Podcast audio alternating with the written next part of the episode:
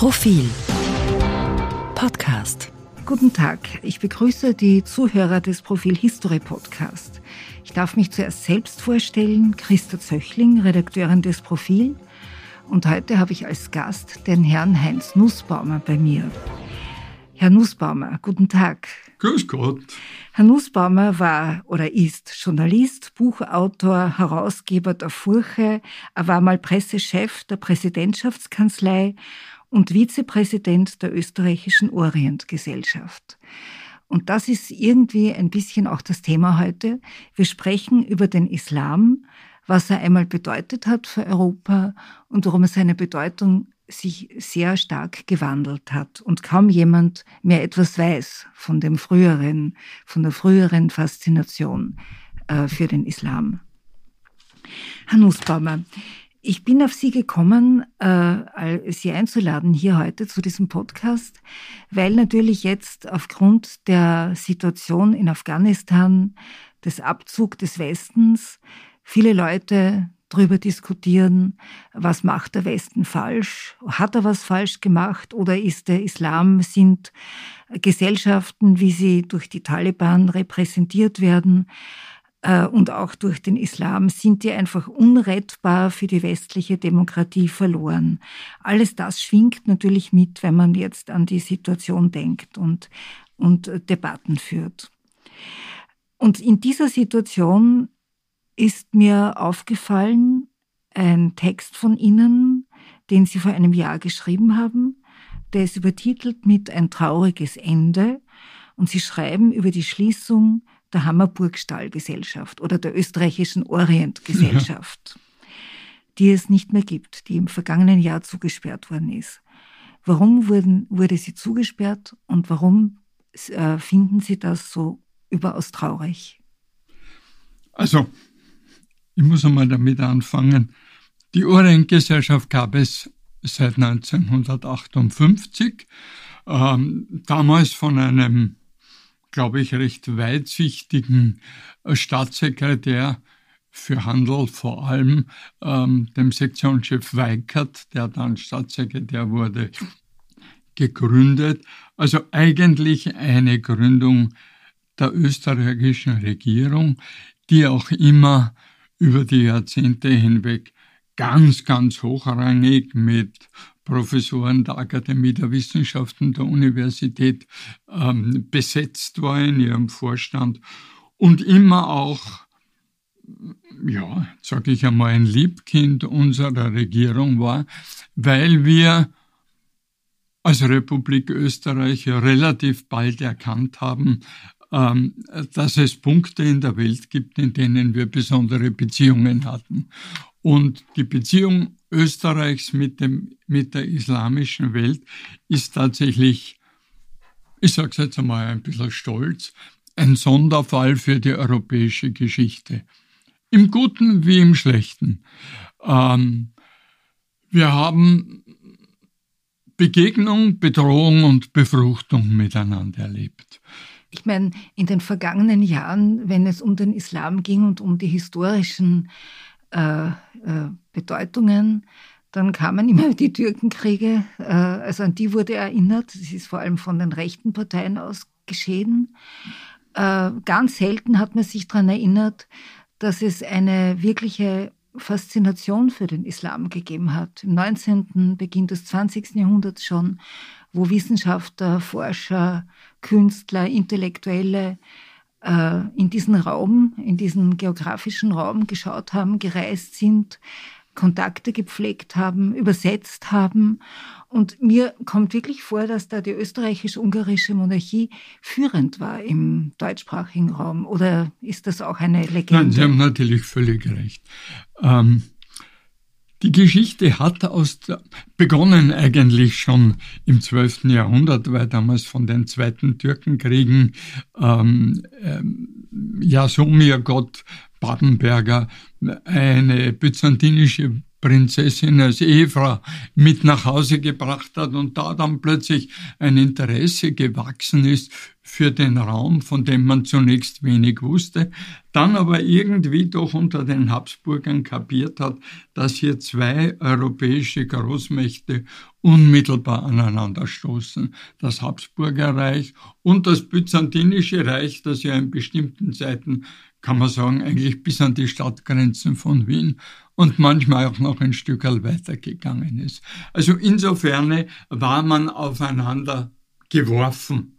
Und dann kamen eben, wie schon erwähnt, die beiden Türkenbelagerungen und die Befreiung Wiens und Österreichs und dann hat man aus 150 Türkenkugeln hat man dann die Bummering gegossen und gesagt, jeder Schlag ein Sieg über äh, die äh, byzantinische Welt und äh, hier sozusagen am, am Stephansplatz ist Europa vor dem Vordringen des Islam äh, gerettet worden.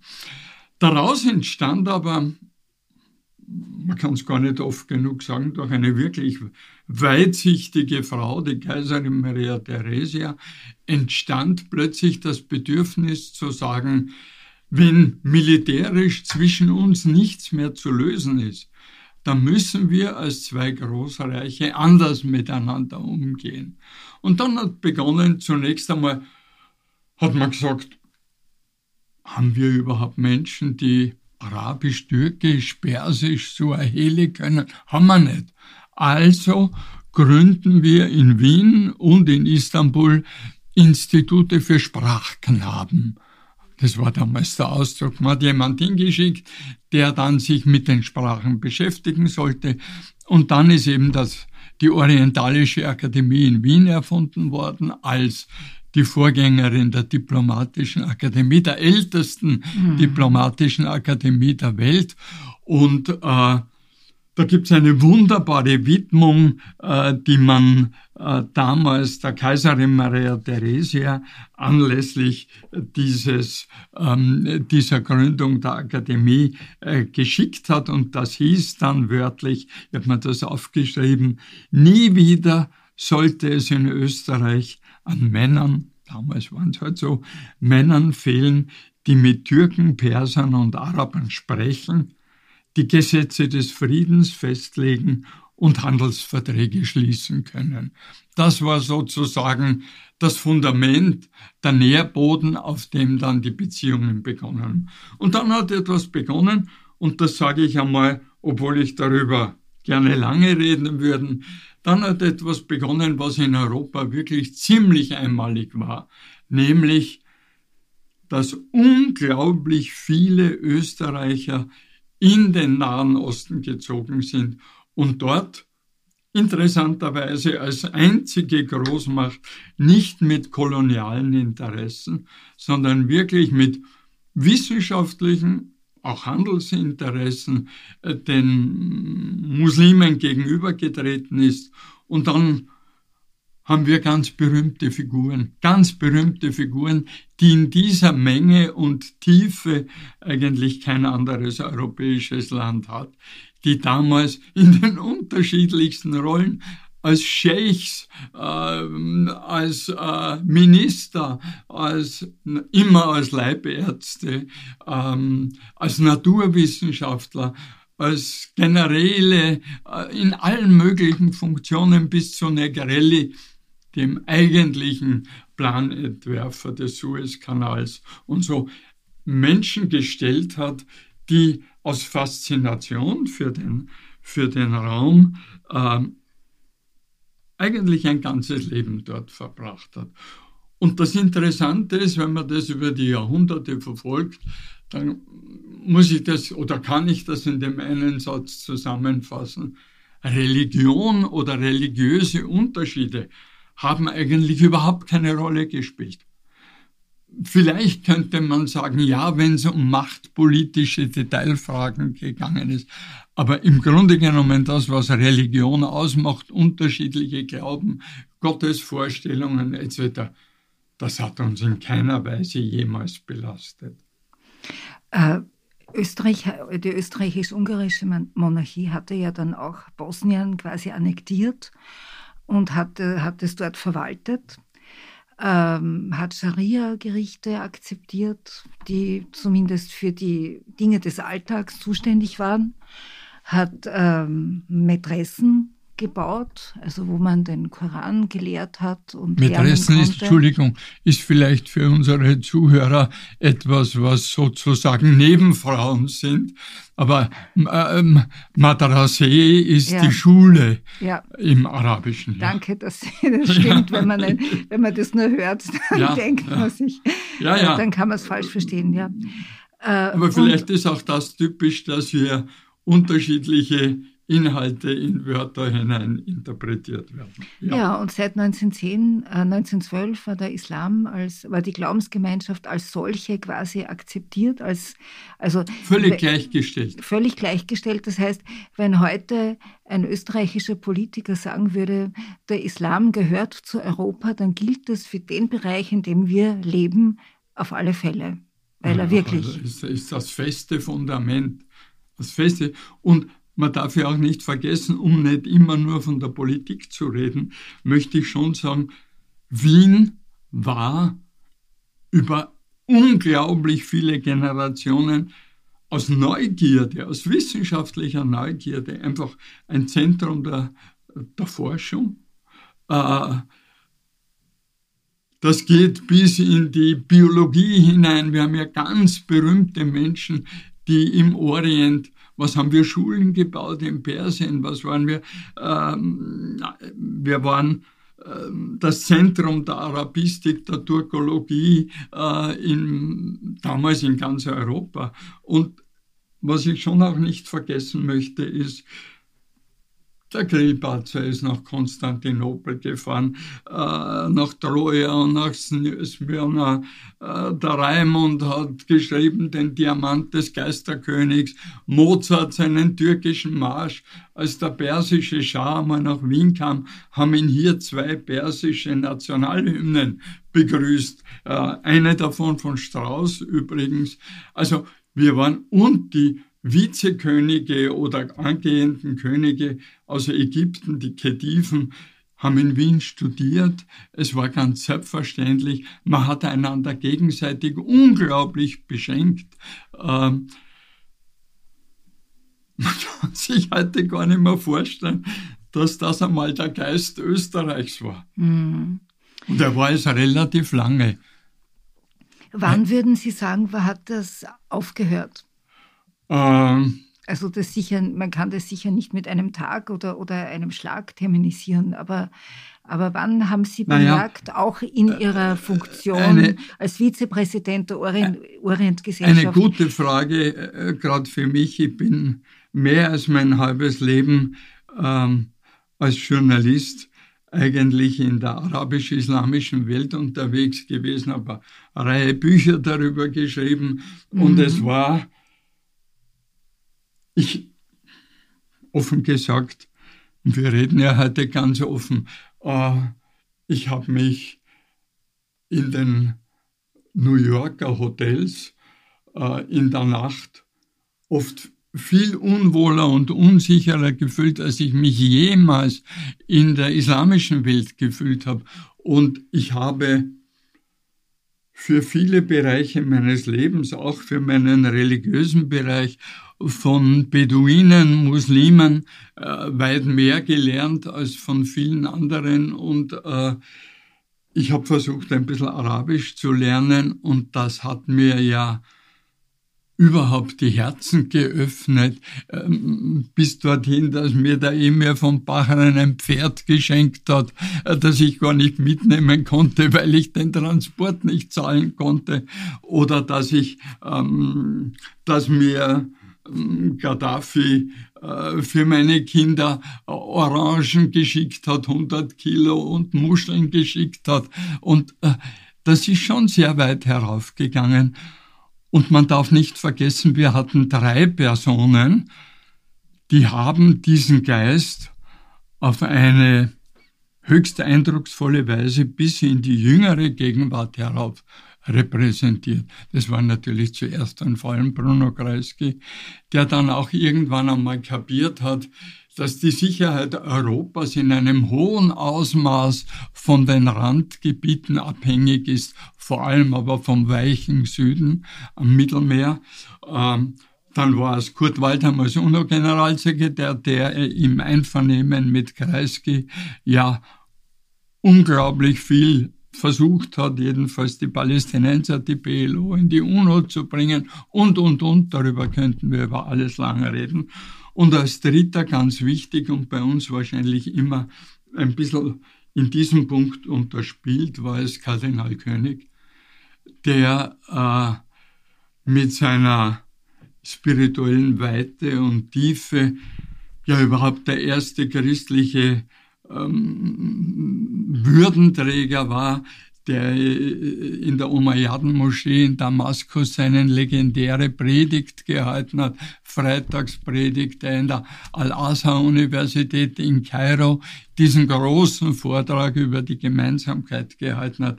Also wir hatten da auch Personen, die diesen Geist weit heraufgezogen haben, vielleicht sogar noch weiter als in manchen anderen Ländern. Umgeschnappt und äh, es ist sozusagen ein Stück meines Lebens und ein ganz trauriges, ähm, hat es natürlich mit ähm, 9-11, mhm. das ist ganz klar. Darauf haben ja auch sozusagen viele in Österreich geradezu gewartet, dass diese so eine Geschichte es uns leichter macht, hier eine klare Trennung zu vollziehen. Die Angst, dass wir, dass wir von Muslimen überrollt werden, ist natürlich immer stärker geworden. Und das ist schon auch interessant, weil Sie werden sich vielleicht auch erinnern, dass wir noch vor zehn Jahren gesagt haben, wenn Länder wie Österreich ihr sehr ausgeprägtes Sozialsystem erhalten will, dann brauchen wir Angesichts unserer Geburtenziffern in Österreich brauchen wir Einwanderer in Österreich, die unser System erhalten. Und da war natürlich klar, dass da nicht die Luxemburger und die Belgier und die Dänen und vielleicht nur die Deutschen kommen, sondern war klar, dann kommen sie aus Gebieten, wo sie auf Österreich mit einer gewissen Sehnsucht hinschauen. Und das haben wir aber offensichtlich nicht wahrgenommen, dass hier eine gewisse ähm, Ausschließlichkeit von Ländern, die in der Krise leben, uns diesen Nachwuchs bringen wird.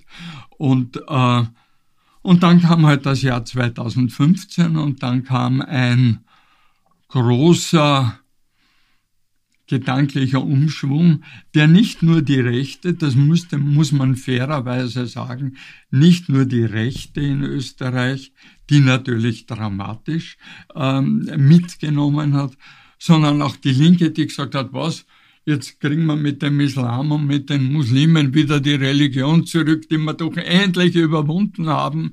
Und wozu brauchen wir das jetzt? Und das ist ja sozusagen die falsche Richtung. Also es ist hier gleichzeitig von verschiedenen Seiten gekommen. Aber ich würde jetzt ganz gerne ein paar Sätze zur Orientgesellschaft sagen, weil auf die haben Sie mich angeredet ja. und von der rede ich dauernd weg, was ja völlig falsch ist. Äh, vielleicht nur, wir ja. kommen gleich bitte, wieder zur Orientgesellschaft zurück. Aber nachdem Sie haben so ein Panorama aufgemacht über ja. diese Welt, äh, auch mit den Politikern, die sich da gekümmert haben, die, ja. die, denen bewusst war, das ist wichtig, mit, dass man diesen Austausch pflegt. Nur, ich möchte jetzt ein bisschen ein anderes Bild zeigen. Äh, wir hatten in den 60er Jahren wurden Gastarbeiter angeworben in Österreich, in Deutschland. Viele kamen aus der Türkei, eine, viele kamen ja. aus äh, damals noch Jugoslawien. Es waren viele auch Muslime dabei, aber sogar Muslime, die so ungefähr wie die Katholiken Muslime waren, nämlich äh, man hat die Feste Lasch. gefeiert, man hat ähm, vielleicht gebetet an den hohen Feiertagen, aber das waren jetzt keine großen Moscheengeher, das war mehr so ein volkstümliches, ähm, religiöses Leben. Mhm. Die waren hier oft, also die Männer zuerst allein, keiner hat sich geschert um sie, sie es gab keine Deutschkurse, gar nichts, sie haben in den Fabriken gearbeitet, auf Baustellen, sie haben die Südautobahn gebaut und irgendwann einmal kamen dann ähm, war das Bedürfnis natürlich schon da, dass sie sich in Vereinen zusammenschließen, dass sie Clubs bilden. Und dann kamen die Gelder. Dann kamen Gelder aus der Türkei, aus Saudi-Arabien. Die erste große Moschee in Wien wurde 1979 ähm, eingeweiht, ja. sozusagen äh, mit saudi-arabischen Geldern, auch. Äh, auch finanziert. Bruno Kreisky hat das äh, ja durch seine Kontakte und seine Diplomatie auch äh, befördert. Und dann haben wir eine Situation, und ich glaube, das ist äh, schon vor 2001, das heißt vor diesem großen mhm. Terroranschlag in New York. Es ist nur dann sichtbar geworden. Plötzlich haben wir eine Struktur von, sehr, von einer Moscheenlandschaft, von der keiner so genau weiß, was dort gepredigt wird äh, wer sie bezahlt, die Imame, woher sie kommen, welche Ausbildung sie haben, welchem Weltbild sie anhängen, ob sie für oder gegen den Westen eingestellt mhm. sind, was ja eine nicht ganz unbedeutend ist, da rede ich jetzt nicht von der Scharia und von den Koransuren, wie man sie auslegt, sondern nur, ob man den Westen quasi als Feind sieht oder, oder als eine Gesellschaft, in der man auch leben will und in der man sich auch wohlfühlt und, und äh, für die man etwas tun möchte. Ja. Und ich glaube, also es gab ja dann Terrorattentate auch bei uns, also in, in, in Deutschland so kleinere Versuche. Aber mit dem Krieg in Syrien hat sich herausgestellt, dass eine ganze Generation von, von sage ich jetzt mal, Nachkommen der ersten Gastarbeitergeneration oder oft war es auch dann die zweite, also die dritte schon, dass die nach Syrien gehen wollen. Also die Jugend war richtig angefixt von diesem äh, wir helfen den Muslimen dort, wir wollen einen islamischen Staat aufbauen. Das Ganze wurde auch sehr über soziale Medien sehr geschickt propagiert mit, mit, mit, mit also nicht mit Songs, weil, äh, also mit, mit dieser, mit diesen Melodien, nach denen man auch den Koran zitieren kann, diesen Gesängen, diesen ähm, äh, irrsinnig gut gemachte Videos und ganz viele falsche Vorstellungen von dem, was dort unten ist. Und ich glaube, ehrlich gesagt, das war auch mit ein Grund, warum dann die Flüchtlingswelle 2015 so eingeschlagen hat im Bewusstsein der Menschen, also eine Angst erzeugt hat, weil man irgendwie den, den Eindruck hatte, wer weiß, wer da kommt. Und dann gab es die Terrorattentate, es gab die, den, äh, also Paris, äh, die Anschläge in Paris, es gab die, den Anschlag auf, auf Charlie Hebdo wegen der, wegen der äh, Karikaturen und etc. Und ich glaube, plötzlich war der Islam eine Religion, die gewalttätig ist und der Koran ein Buch, das zu dieser Gewalt anleitet. Und die Frage ist jetzt, wann hat, also warum konnte das so rasch gehen? Ist es die Unkenntnis gewesen? Die damals schon natürlich, keiner kannte den Koran. Man hat irgendeine Sure rausgeschnappt und also gerade die wirklich Rechtsparteien haben ja mit einzelnen Koransuren dann auch gearbeitet, propagiert und plötzlich hat man das Gefühl gehabt, boah, die wollen uns ja wirklich alle umbringen, nämlich alle Ungläubigen. Hm. Das ist schön, dass wir jetzt für drei Symposien Zeit haben. Ich glaube, also zunächst einmal, die Geschichte hat natürlich schon früher angefangen und ist ein Teil meiner Biografie. Mein erster Krieg, in den ich damals von Hugo Bortisch geschickt wurde, war der Sechstagekrieg 1967. Und die Tatsache, dass äh, auf eine so entsetzlich bestürzende Weise für etwa das palästinensische Volk, sie von ihren eigenen Führern sich bedroht, betrogen gefühlt haben. Äh, die Tatsache, dass äh, der Westen hier, ähm, vor allem natürlich Amerika, Europa schon weniger, aber äh, doch sich in einer so einmaligen Weise auf die Seite Israels gestellt hat und sich da als sozusagen der Flugzeugträger israelischer Interessen verstanden hat und dass das die arabische Bevölkerung der arabischen Länder sich einfach vom Westen verraten gefühlt hat, und zwar in einer ganz tiefen Weise, über die ich jetzt tausend Erinnerungen und Erfahrungen erzählen könnte. Damit mit dem Nahostkonflikt ist einmal mit Sicherheit die Wurzel gelegt worden zu dieser, zu diesem Bruch mit dem Westen, mit Amerika, mit, mhm. äh, da wird auf einer Ebene gespielt, da haben wir niemals eine Chance, niemals. Äh, dazu kommt eine gewisse technologische, ein technologischer Rückstand, den die arabische Welt hatte. Wenn irgendwo was passiert, ist ganz egal, wer dafür verantwortlich war. Innerhalb von zehn Minuten war Israel mit seiner Meldung draußen, wie es läuft, und zwei Tage später, wenn es niemand mehr interessiert hat, dann ist halt eine ägyptische Regierungserklärung gekommen und dann kamen alle die Katastrophen, die über die, über die äh, muslimische Welt irgendwie drüber gelaufen sind, brauche ich im Detail nicht erzählen. Und diese für die arabische Welt selber entsetzliche Einseitigkeit, die der Westen, vor allem Amerika, aus Ölhunger gegenüber den schlimmsten aller ihrer Herrscher hat.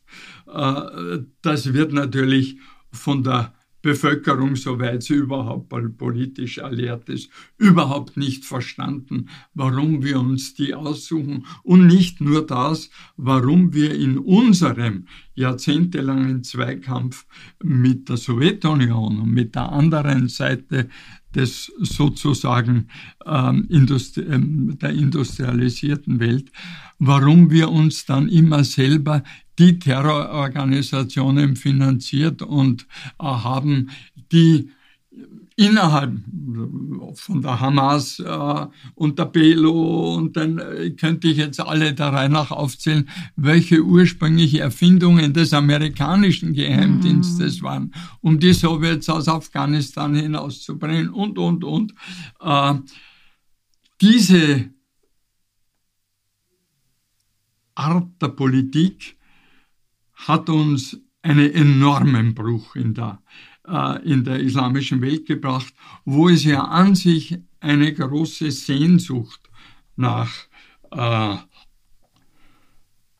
so sein wie Europa gibt. Das ist ja nicht vorbei und ganz im Gegenteil ist ja einer der Gründe, warum die, warum Muslime so gerne daherkommen. Nicht, weil sie hier einen islamischen Staat aufbauen wollen, mhm. sondern weil hier Dinge funktionieren, die bei ihnen nie mehr funktionieren werden. Ja, und wo sie einfach glauben, sie können in eine bessere Welt flüchten. Äh, das jetzt im Detail alles mit vielen, vielen, vielen Detailgeschichten äh, jetzt dazu erzählen, geht leider nicht. Aber ich habe immer gefunden, und ich habe übrigens gerade vorletzte Woche darüber äh, einen Kommentar geschrieben, ich habe immer gefunden, Hugo Portisch hat immer gesagt, je kleiner ein Land, desto größer muss es denken. Mhm. Und äh, das haben wir gemacht über viele Jahre, eher Jahrzehnte und haben den Freiraum, den ein neutraler Kleinstaat in Europa hat, ausgenützt für Versöhnung, Verbindung, äh, Vermittlung äh, und für das sind wir in der islamischen Welt unglaublich angesehen gewesen. Mhm. Es gibt einen, ein, ein, ein Lied in, der, in Ägypten, das geht seit Jahrzehnten auf und ab in den Radiostationen. Äh, das heißt Layale uns fi Vienna. Wien ist nahe dem Paradies. Ja? Und ich könnte jetzt Geschichten erzählen, was mir Sultane, Emire, Revolutionsführer, Könige erzählt haben über ihr Verhältnis zu Österreich. Man hat uns für ein Land in Fairness und in Neugierde und in Offenheit gehalten und wir waren es lange. Wir sind es nicht mehr. Und ich habe eine persönliche Erfahrung, die möchte ich auch noch dazu sagen. Es ist ja überhaupt keine Frage, dass innerhalb äh, der islamischen Welt sich ein Radikalismus auch entwickelt hat, der als sein Rettungsboot die Religion entdeckt, mhm. gegen die laizistischen Herrscher, die eben nur in Korruption vorkommen. Äh, und äh, das wundert mich auch gar nicht. Was anderes haben sie gar nicht mehr. Aber meine Erfahrung ist, ich habe auch gemeinsam mit Paul Schulmeister und Peter Pawlowski gegründet, diese Plattform Christen und Muslime in Österreich. Und ich erlebe immer wieder, dass mich arabische, muslimische Botschafter zum Gespräch, zum Essen, was auch immer einladen und dann am Ende zu mir sagen, an mir vorbeigehen, mir einen Zettel in die Hand geben oder in die Tasche stecken und sagen, geschaut euch die von unseren Leuten an, da sind wir uns nicht sicher, wie die sind. Mhm. Aus meiner Erfahrung, dann gehe ich halt zur Staatspolizei und erzähle ja. ihnen das und so weiter. Aus meiner Erfahrung ist diese bewusste Offenheit und das Gespräch mit ihnen und das Hinhören auf das, was der Kardinal König so gut konnte, das Zuhören, ist auch ein Sicherheitsfaktor für Österreich.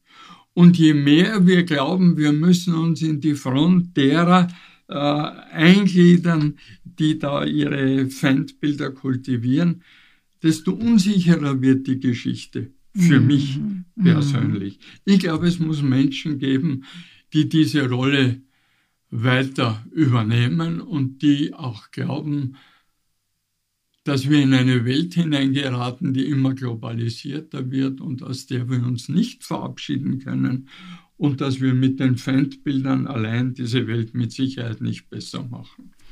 Aber das ist jetzt eigentlich ein sehr schöner Übergang äh, zur, zur Orientgesellschaft, ja. weil die war ja eine Zeit lang so wie die, die dunkle Seite des Mondes, nur für einige Leute, die dort hingegangen sind ja. zu den Veranstaltungen, die die Aussendungen bekamen haben, die die dort mitdiskutiert ja. haben. Für die war das ein wichtiger Punkt. Aber sonst für viele andere, die haben ja gar nicht gewusst, dass es das überhaupt gibt. Also, Erzählen Sie uns was davon. War, ja, warum da war sie ich, so bedeutend? Da erzähle ich gerne davon, weil es gab schon Jahre, ja Jahrzehnte, von den 62 Jahren, die es die Orientgesellschaft gegeben hat, in denen in jeder Wiener Straßenbahn oben das Programm der Orientgesellschaft, der Kurse, der Sonderveranstaltungen ausgehängt mhm. war.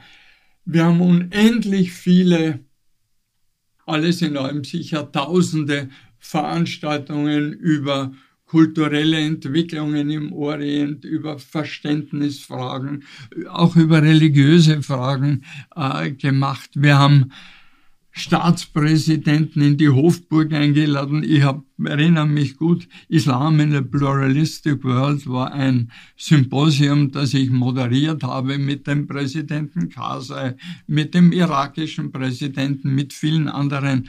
Und äh, vor allem hatten wir Zehntausende muslimische Studenten, die entweder aus Ägypten oder aus dem Irak oder aus den Jordanien vor allem, äh, Persien, die nach Österreich gekommen sind, nach Wien, nach Leoben, nach Graz, hier studiert haben, die dann eine Elite in ihren Ländern geworden sind. Äh, und äh, wir haben heute eine halbe Million muslimische Mitbürger. Jetzt möchte ich einmal aufrechnen, wie viele von denen in Richtung eines radikalisierten Islam leben und wie viele dankbar sind, dass sie hier leben können. Und ich bin schon mehrfach eingeladen worden, Freitagspredigten in Moscheen zu halten, obwohl ich überhaupt mit dem Islam höchstens ein gewisses Wissen teile, einfach aus, aus dem Bedürfnis, sie wollen, indem sie mit Österreichern im Kontakt sind, auch Teil Österreichs sein. Und es ist doch nicht so, dass wir hier einer Front von Feinden gegenüberstehen, sondern ganz im Gegenteil ähm, ist jetzt äh, kein Thema, aber darüber könnte ich lange reden, was uns auch diese Beziehung gebracht hat. Wir haben in der ganzen islamischen Welt Straßen gebaut, Schulen gebaut, Brücken gebaut, Häfen gebaut, Elektrizitätswerke gebaut, ich weiß gar nicht was alles. Wir haben technische Schulen in Teheran und anderswo gehabt. Das war ja nicht so, dass wir permanent über, nur über Gottesfragen geredet haben. Übrigens auch in dem Punkt haben wir viel mehr getan. Pater Pste, der vor zwei Monaten gestorben ist, war im Auftrag des Alois Mock der große ähm, Religionssymposiumsorganisator ähm, mit vielen, vielen Büchern, die in vielen östlichen Sprachen dann übersetzt wurden. Also da ist aus meiner Sicht sehr, sehr viel verloren gegangen. Äh, und ich erlebe dass heute, wenn ich zum Beispiel mit dem verstorbenen äh, Sultan von Oman, Kabus, ähm, beisammen gewesen bin. Und er hat dann gesagt, ich verstehe euch Österreicher nicht, warum mussten wir dann mit dem Camp David Frieden in den Wald von Oslo gehen? Und Österreich hat uns nicht mehr gewollt und werden, also da gibt es eine, mhm. auch eine ziemlich massive Emotionalität und die Tatsache, dass wir dann aus unserer neutralen Objektivität und der so heraussteigen und dann Fahnen äh, auf dem Bundeskanzleramt und auf dem Außenministerium aufhängen von Nationen das ja. ist natürlich, sind dann schreckliche Dinge, die einfach im Herzen eines Muslims, der in Österreich lebt und so gerne ein begeisterter Österreicher wäre. Aber ja, auf der anderen Thema. Seite, ich meine, es, gibt, es gab halt auch tatsächlich, also Nahostkonflikt, ja. Stichwort, Demonstrationen, äh, Kundgebungen in Wien, aber nicht nur in Wien, in, in anderen ja. Städten in Österreich auch. Da wurden dann Israel-Fahnen verbrannt. Da, da gab es dann Tran ja, Transparente. Es macht schon einen Unterschied, ob jemand auf der Straße da, oder da jemand auf dem Transparente mit der Aufschrift Hitler wach auf. Und äh, das ist natürlich, also wenn, wenn man heute in die Schulen geht ja. äh, und, und mit jungen Menschen spricht, von denen halt viele Migrationshintergrund haben, dann hat man den Eindruck, aus diesen Gründen, aus, dem, aus Gründen des Nahostkonflikts, ist Israel wirklich unten durch. Also das ist nicht diese Art von Antisemitismus, den, den wir kennen, der da rassisch oder, oder, oder religiös äh, argumentiert wird, sondern da wird mit der Situation im Nahen Osten argumentiert und mit der Geschichte.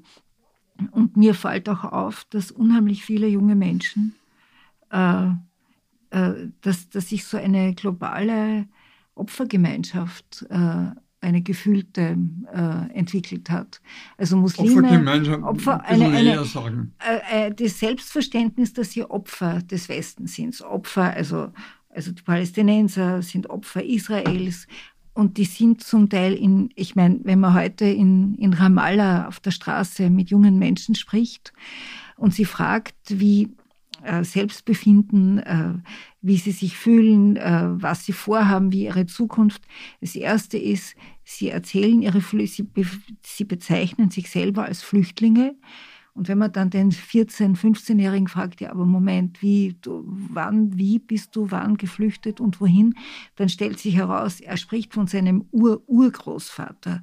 Und das heißt, da wird so eine Flüchtlingsidentität über, über Generationen hin gepflegt, gefördert, äh, was so schade ist, weil es ist einfach ein Faktum, dass es ist so, wie es ist und die Geschichte hat ihre Gründe. Also es gibt Dinge, die kann man jetzt auch nicht mehr rückgängig machen in dem Sinn.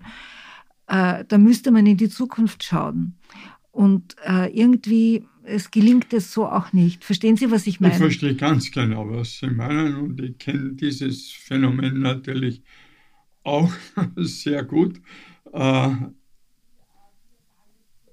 solange sich die beiden nicht als Brüder, Nachbarn äh, erkennen und akzeptieren und einander eine bestimmte Gleichwertigkeit zubilligen, solange wird überhaupt nie etwas gehen. Und ich erinnere mich so gut, fällt mir jetzt gerade ein, ich war mal mit Bruno Kreisky, bei einem Labour-Parteitag in Israel von der Arbeiterpartei und mit Golda Meir und Alon und, und, und, und Perez und, und im Mann-Auditorium in Tel Aviv. Und äh, Golda Meir hat den Kreisky überhaupt nicht angeschaut. Und, äh, und dann ist äh, Kreisky gebeten worden, ein paar Sätze zu sagen. Und ich habe ihn damals unendlich bewundert in der Art, wie er, wie er stegreif gesprochen hat. Er hat gesagt, liebe Freunde, es ist nicht eure Sache zu entscheiden, wer euer Nachbar ist, so wie es nicht Sache der Palästinenser sein kann, zu entscheiden, ob Israel ihr Nachbar ist. Die Geschichte hat euch aufeinander geworfen. Es ist nicht eure Sache zu entscheiden, wo die Grenze zwischen euch und äh, einem künftigen Palästinenserstaat. So wie ich es den Palästinensern nicht zubillige, zu entscheiden, wo ähm, Israel liegt und wo nicht. Es ist nicht eure Sache zu entscheiden, ob ein Palästinenserstaat überhaupt lebensfähig ist, so wie ich es den Palästinensern nicht zubillige, darüber zu entscheiden, ob Israel ohne amerikanische Hilfe äh, lebensfähig ist oder nicht. Er hat in einem Ausmaß eine von oben draufschauende um, Unparteilichkeit und Objektivität gehabt, die natürlich an dem Schauplatz ziemlich dramatisch war und auch die Leute sehr. Aber diesen Mut, es beiden Seiten zu sagen, zu sagen. Mhm. den muss es noch irgendwo geben und nicht immer nur einer Seite sagen weil sich nämlich, und das stellt sich ja auch bei uns heraus, unterschwellig dagegen eine Gegenbewegung gegen Israel aufbaut. Ja? Und äh, ich glaube, man muss über beides reden. Und ich bin oft Teilnehmer an Religionsdialogen. Und ich sage immer, alle diese Religionsdialoge, an denen ich dabei sitze, sind für gar nichts, weil es kommen immer die, die keinen Dialog brauchen. Der jordanische Kronprinz und der äh, ägyptische Religionsminister Saksuk und was weiß ich, die brauchen das, müssen nicht. Mhm. Es fehlen die Dialoge derer, die einander zutiefst misstrauen. Mhm. Ja? Und das sage ich seit vielen, vielen Jahren, natürlich ohne jeden Erfolg weil die wollen nicht miteinander reden oder können es nicht mehr. Nur man muss natürlich wissen, mit jedem Waffengang, mit jedem neuen Toten wird die Sache immer unmöglicher. Aber vielleicht fehlen bei diesen Dialogen auch die Stimmen, die sagen, äh, die Religion hat einen wichtigen Platz in der Gesellschaft, aber der wird ihr von der Gesellschaft zugewiesen. Also den kann sie. Natürlich. Der, ja, der, der, ist, ist der ist beschränkt. Der ja. ist auf das äh, ja. sinnstiftende, innerliche, äh, private quasi bezogen und hat nichts zu tun mit, ähm, mit staatlichen äh, Nein, Angelegenheiten. Wird ausgenutzt natürlich. Es gibt in der Religionswissenschaft einen Begriff, der sich auf ganz dramatische Weise im Nahen Osten zeigt und der heißt der Hass auf die Ähnlichen. Das heißt, je näher eine Religion einer anderen ist, desto schwieriger, komplexer ist ihr Verhältnis. Mit den Tibetern haben wir kein Problem. Ja, aber ja? Der Abraham und der Jesus und der Jakob und ja. der, also das ist natürlich alles natürlich. Eine, eine Suppe, ja. eine Ursuppe. Es gibt, ich lese gerade, es gibt einen Professor Kuschel in Deutschland, der heuer den Eröffnungsvortrag äh, der Ouvertüre spirituell bei den Salzburger Festspielen gehalten hat über Frieden und Kampf im Namen Gottes, über diese Doppelgesichtigkeit der Religionen. Und der hat ein Buch geschrieben, über Abrahams Kinder. Und das Buch handelt eigentlich ausschließlich von Helmut Schmidt und Anwar Sadat. Und nach all den Katastrophen mit dem Tod des Hans-Martin Schleier und der Bader Meinhof waren in diesem Jahr am Ende Helmut Schmidt als deutscher Bundeskanzler in Ägypten und ist eine Nacht lang mit dem Anwar Sadat auf dem Nil hinaufgefahren und die zwei sind unter dem ägyptischen Sternenhimmel gesessen und Sadat hat ihm erklärt, wie nahe die beiden Religionen einander sind. Und bis zu seinem Tod hat Helmut Schmidt immer davon geredet, dass er kein gläubiger Mensch ist. Er besucht zwar immer das Grab von Kardinal König im Stephansdom, wenn er nach Wien kommt, äh, dass er aber eigentlich als den größten Schmerz seines Lebens empfindet, dass die zwei Religionen, die einander am nächsten sind, Islam und Judentum, Christentum in der Mitte drin, äh, dass die einander in ihrer Nähe nicht erkennen. Und dieses Buch ist grandios, grandios äh, und schildert die emotionellen Vorbedingungen, die auf beiden Seiten diese beiden Männer hatten und was dieses Gespräch aus ihnen gemacht hat. Und ich sage allein,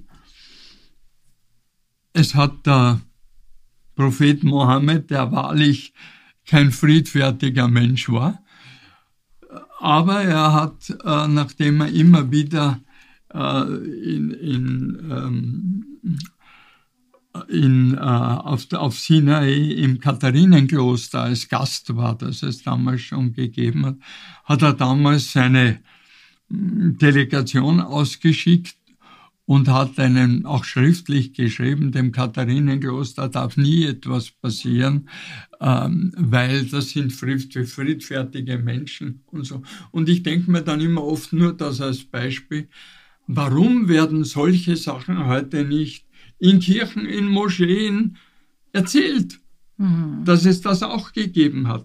Es wird immer nur die Feindes- und Krieg- und Todesgeschichte erzählt und nie die, das, was einen miteinander verbindet. Es tut, tut mir unendlich leid. Ja. Ähm, eigentlich war das jetzt eine schöne Geschichte zum Abschluss. Und wir ähm, haben nicht über die Orient wir haben nicht über die, Wir haben schon über die Orientgesellschaft geredet, aber halt nicht so lang. Aber eines wird mich jetzt noch interessieren. Glauben Sie, dass durch, durch die Situation in Afghanistan das Ganze wieder sich weiter aufschaukelt? Also das heißt, dass da müssten wir Muslime, sagen, was ist das Ganze? Naja, also da sehen Sie die Gefahr, dass Muslime in der Welt jetzt triumphieren und sich stärker fühlen und ähm, den Westen verachten für diese Art des Abzugs.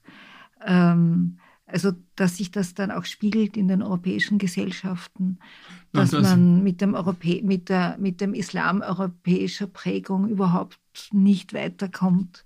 Wie, wie also es wird das? sicher Menschen geben, die nach den vergangenen 20 Jahren äh, und dem, was man gerade dabei war oder schon seit einiger Zeit dabei war, ähm, dem Westen auch dankbar zu verbuchen, dass es eine enorme Enttäuschung, Angst, Panik äh, gibt, dass man auf diese Weise äh, ein Land auf dem Weg in die Normalität verraten hat. Wobei wir, ich muss da immer aufpassen, weil ich habe viel zu wenig zur Kenntnis genommen, dass es eine UNO-Organisation für die Förderung Afghanistans gab.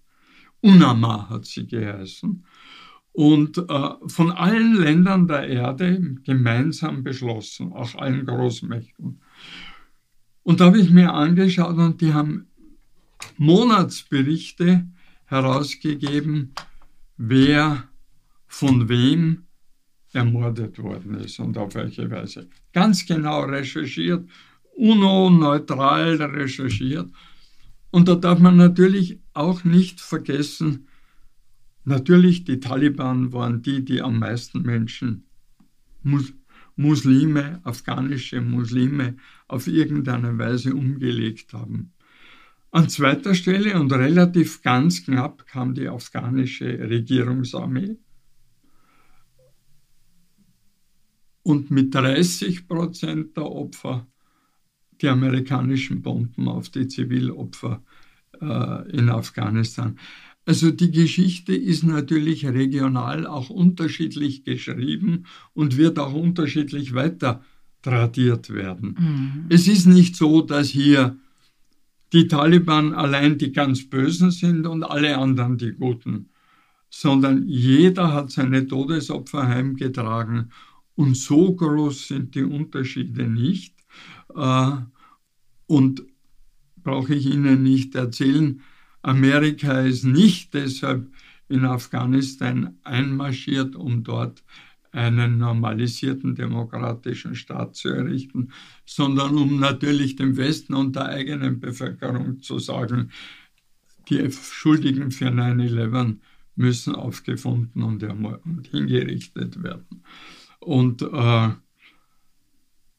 da haben die überwältigende Mehrzahl der 38 Millionen Afghanen nie eine Ahnung gehabt, dass lange auf ihrem Boden oder in ihrem Boden ein Herr Bin Laden versteckt war. Das wusste ja niemand dort. Ja, er ist ja erst in den letzten Jahren nach Pakistan dann über die Grenze. Also es stellen sich diese Bilder natürlich in unterschiedlichen Erzählungen immer auch unterschiedlich dar. Ja. Umso Was wichtiger passiert wäre ist, ist natürlich, keine Liebesgeschichte. Ja, umso wichtiger wäre natürlich Austausch, Information, Dialog. Ja, und da, glaube ich, gibt es wenige Länder, die eine solche Chance hätten wie Österreich. Äh, ganz kategorisch diese, diesen nach dem Zweiten Weltkrieg eingenommene Rolle weiterzuspielen, die heute um nichts weniger wichtig ist, als sie es war. Und ich glaube, wir haben diese Rolle ganz aufgegeben und darüber bin ich sehr traurig. Äh, das hat natürlich seine Gründe. Wir sind Teil der EU. Wir haben sehr viel an unserer Eigenständigkeit der Außenpolitik verloren. Wir haben andere Interessen, es hat sich der Osten geöffnet, wir haben dann plötzlich dorthin geschaut und nicht mehr dort, wo wir möglicherweise historische starke Beziehungen hatten. Ähm, und es hat sich der Geist verändert. Und ich denke mir immer, bei all den Diskussionen, die wir in letzter Zeit hatten, von Flüchtlingen in Moria in Griechenland bis, äh, wenn wir plötzlich die, die armenische Botschafterin rüffeln dafür, dass sie sagt, bitte schickt uns jetzt nicht gerade Leute zurück, weil bei uns geht es um die Existenz. Die afghanische. Die afghanische, ja, was habe ich gesagt? Armenisch, egal. oh Gott, oh Gott. Äh, die afghanische Botschafterin. Dann denke ich mir immer, warum Warum machen wir das eigentlich? Dieses Stück Freiheit nicht in fixe Rollen, die ohne dies schon alle anderen spielen, hineinzufallen und den eigenen Freiraum noch ein bisschen zu halten, äh, das könnten wir uns leisten und das würde uns, glaube ich, mehr Ansehen bringen, als wir im Moment in der EU mit unserer Rolle haben. Herr Nussbaumer, das war jetzt ein schöner, interessanter, zum Nachdenken anregender ja. letzter Satz. Ich danke Ihnen schön. Bitte, bitte. Und ich verabschiede mich von unseren Hörern und möchte vielleicht nur darauf aufmerksam machen, dass das Profil in der kommenden Woche ein Cover hat, wo es der Frage nachgeht, was hat sich seit 9-11 verändert, auch für das Leben der Muslime, international, national, in der Politik. Lesen Sie das Profil, abonnieren Sie den Podcast. Dankeschön. Wiederhören.